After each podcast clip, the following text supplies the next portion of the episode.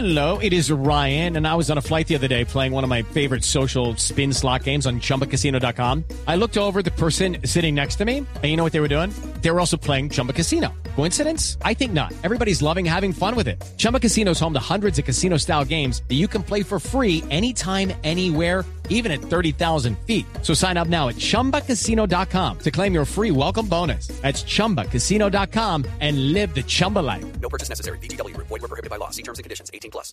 Entonces, eh, súper interesante porque es como el tema de envejecimiento que nosotros hemos tratado de sensibilizar a lo largo de esta información. Pero eh, abuso de la confianza que ustedes me están dando para precisar un tema de la- del comentario anterior. Cuando decimos que vamos a tener una, que llevamos una cobertura del 96%, es porque el 30 de octubre esa cobertura va a estar bastante lejos por encima del 100%, porque hay más casas, hay más casas que se convirtieron en edificios y edificios que se convirtieron ya no en un solo hogar, sino en 300 o 400 hogares. Entonces vamos a tener una cobertura geográfica en términos de manzanas por encima del 100%. Entonces no podemos hacer reglas de tres frente al 96 contra 41 y hacer la regla de tres para decir que vamos a estar bastante lejos de 50. Vamos a estar bastante lejos de 50, pero vamos a esperar hasta- que tengamos el cierre para dar esa información. En particular con el tema de envejecimiento, lo que nosotros estamos compartiéndole al país es que el porcentaje de población adulta mayor en una de las medidas pasó de ser el 6% de la población en el censo de 2005 a casi más del 9% en el censo de 2018. Ese resultado del envejecimiento colombiano es, es, es la agregación de diferentes fenómenos como el mejoramiento de las expectativas de vida en el país, la disminución marcada de las tasas de fecundidad femenina. En los 60 una mujer tenía una tasa promedio de fecundidad de traer seis niños vivos a la vida, mientras que en la última, en el último quinquenio, ese promedio general del país que calculan los demógrafos se redujo a la tercera parte, es Sí. decir, en promedio ¿Y una cifra? la expectativa de traer niños, niños, los niños vivos a la vida. Entonces, toda esa consolidación de fenómenos, lo que, lo que influyen es en un envejecimiento de la población que debemos conocer al detalle su composición en términos de género, para- que para también es- existe el tema de la feminización de la población adulta mayor, para que las políticas públicas del gobierno puedan ser mucho más acertadas de lo que vienen siendo y puedan generar bienestar e inclusión a ese componente tan importante de la Para, población. para eso es que sirve un censo, para tomar políticas públicas dependiendo cómo y quiénes somos. 8.50 minutos. Doctor Oviedo, vi una estadística, vi en el DANE que, entre otras cosas, el censo está midiendo que ya hay más de 6.000 personas en Colombia mayores de 100 años. ¿Eso es cierto? es la información que nosotros, es la información que nosotros estamos eh, revisando, está, está, está pública en la página web, es que vamos a poder tener eh, algunos contrastes, eh, vamos a, a hacer la revisión, lo que hemos querido es exponer esta información en la página web para que podamos recibir las críticas y podamos hacer los contrastes más precisos y después del 30 de octubre con toda esa interacción con la exposición que hemos generado de estos resultados de avance en nuestra página web podamos hacer los análisis y las correcciones si hay lugar a ellas para que podamos generar confianza en el consolidado de la información. Perfecto. Doctor Oviedo, gracias. Bueno, muchísimas gracias. El registro de nacimientos y de funciones, Ok. la base de datos de la ¿Cuántos- municipios- Nacional del Estado Civil. ¿Cuántos municipios falta Sí. por, por escrutar, por, por verificar? En ese momento eh, anunciamos que nos faltan 57 municipios por cerrar, es decir, estamos en recolección eh, de información de 57 municipios, dos de ellos eh, asociados con las ciudades más importantes del país, como son Bogotá y Cali. Ah, le iba, Para el le- caso de Bogotá. le iba a preguntar de eso. ¿Ya se sabe, por ejemplo, cuántos habitantes tiene Bogotá? Bogotá, eh, dentro de las previsiones que tenía el DANE, estaba planteando la existencia de aproximadamente 8 millones de habitantes y por el momento vamos contabilizando 6.7 millones de bogotanos. ¿Cuánto? Estamos todavía formando, eh, tomando información en localidades dijo- con alta sobrepoblación como 6.7. Kennedy, Bosa y Ciudad Bolívar. Do- doctor Oviedo. Entonces todavía no sabemos a qué número vamos a llegar. 6.7 quiere decir también vamos a ser menos de 8 millones de habitantes. En Bogotá. Por el momento, eh, a ese a ese número, es decir, para Colombia sí me puedo atrever a decir que no vamos a llegar a 50, pero por uh, rigor de la información, en el caso de Bogotá, ya no puedo hacer esa afirmación, Ok. porque particularmente en este momento estamos tomando la información de zonas en las que estamos encontrando fenómenos de sobrepoblación, como Bosa, Ciudad Bolívar, Kennedy y Suba. Entonces, posiblemente vamos a estar cerca de los 8 millones. Si creemos que la población en total estuvo sobreestimada, pues es probable también que la población de Bogotá estuviera sobreestimada y estemos algo por debajo de esos 8 millones que estábamos esperando. ¿Cómo, ¿Cómo explicarle a los oyentes, cómo explicarle a los colombianos, doctor Oviedo, que según las mismas cifras de proyecciones del DANI, estábamos hablando de que estábamos muy cerquita y se daban números concretos a los 49 millones y algo más de colombianos?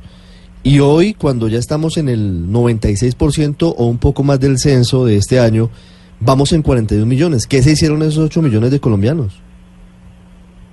Eh, listo, me parece mm, mm, desafiante la pregunta y voy a tratar de hacer lo mejor posible para responderla. Nos faltan mm, las ciudades con mayor densidad, nos falta cerrar las ciudades con mayor densidad de población, que son Bogotá y Cali, y nos falta meter en la bolsa de población los resultados definitivos de Medellín, que vamos a, que ya tenemos el cierre y vamos a validar rápidamente para poder incorporar dentro de la población. Entonces, todavía, a pesar de que eh, decimos y hemos sido honestos, hemos cubierto el 96% de las manzanas que creíamos que tenía el país, pues todavía nos faltan las manzanas en donde vamos a encontrar más gente y con unas dinámicas sociales y económicas muy particulares para el país. Doctor Oviedo, explicación, sí señor. doctor Oviedo, eh, cuando se lanzó el censo, el gobierno anterior dijo que costaría unos 300 mil, 350 mil millones de pesos aproximadamente, pero con todos estos retrasos, todos estos problemas que usted ha venido comentando, ¿cuánto al final del día costará esta, esta muestra estadística? Nosotros, nosotros eh, estamos eh, verificando eh, y ya hicimos, el, aunque inicialmente se pensaba que íbamos a tener unos sobrecostos de 25 mil millones de pesos, pudimos reducir esos sobrecostos de 25 mil a 14 mil millones de pesos y estamos seguros de que con esos recursos adicionales vamos a poder cerrar la operación. Sí. Entonces lo que nosotros estamos haciendo cuidadosamente en paralelo a la recolección de información de población es poder detallar todos los proyectos que desde 2014 se desplegaron al interior del DANE para poder apalancar la planeación y la proyección del censo y poder identificar si efectivamente estos sobrecostos que nosotros estamos identificando son el resultado de riesgos previsibles o no previsibles. Doctor Oviedo, si ya hay- Y estamos haciendo la evaluación detallada de eso. Si ya básicamente la mayor parte del país está cerrado, ¿cuál es la ciudad que más ha crecido en Colombia? La ciudad que más ha crecido en Colombia, sin duda alguna, ha sido Bogotá. Pero si Bogotá no está Es cerrado, decir- ¿cómo, cómo sabemos eso?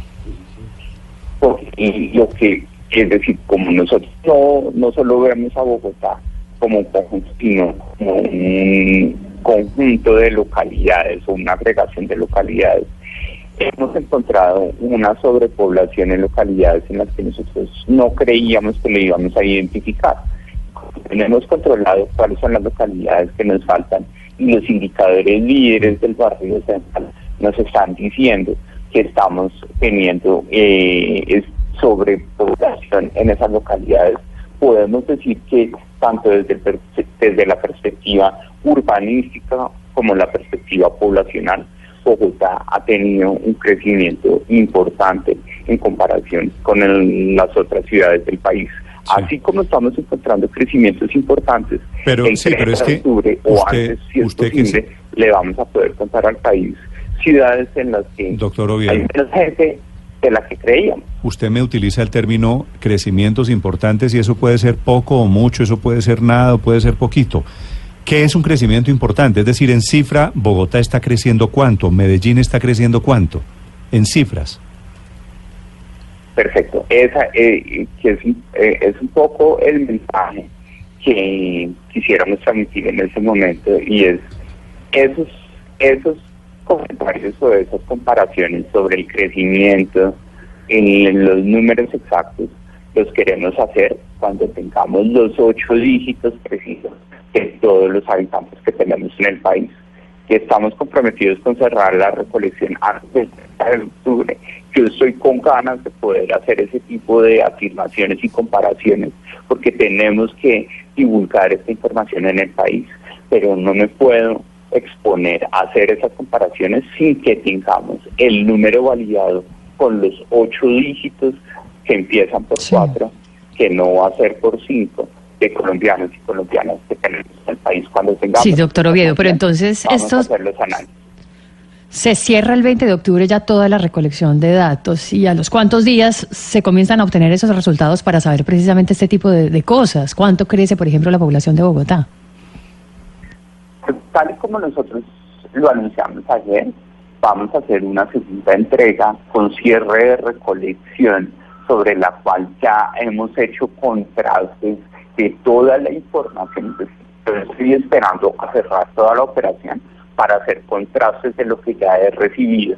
Es un proceso de revisión continua de los datos a partir de cruce con registros administrativos. Entonces, muy seguramente el 30 de octubre vamos a poder dar ese tipo de comparaciones 30 de octubre. detalladas sobre los municipios que ya y los departamentos en los que ya hemos hecho El 30 contrastes. el 30 Por de ejemplo, octubre. en la página web del DANE ya hay unas cifras que hemos contrastado para el caso de los departamentos Ah. de Quindío, de Sucre y creo que del departamento de Huila publicamos en El la 30, página web. el 30 de octubre, doctor Oviedo, ¿sabemos de qué tamaño fue la descachada?